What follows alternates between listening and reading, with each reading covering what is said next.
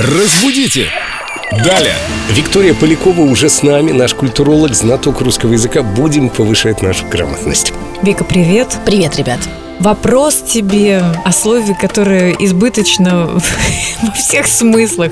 Более лучший. Можно ли так говорить? Если можно, то кому? До какого возраста? Ну а как, если тебя переполняют эти чувства? Он не просто лучше, он более лучший. Причем я такое слышала даже от культурных людей, которых сразу хочется забанить.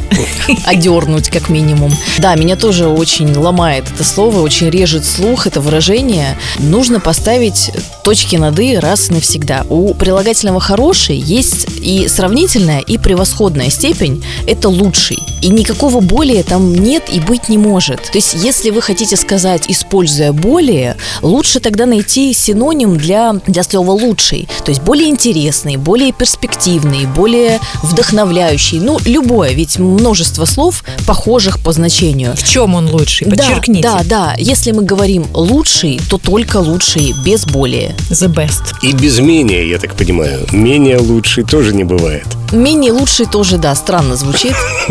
Как-то вот не, не стоит его делать более или менее лучшим. Что ж, лучше и не скажешь. Вика, спасибо тебе огромное за то, что пролила свет на эту темную тему. Спасибо, ребятки, да, и до новых встреч. Разбудите! Далее!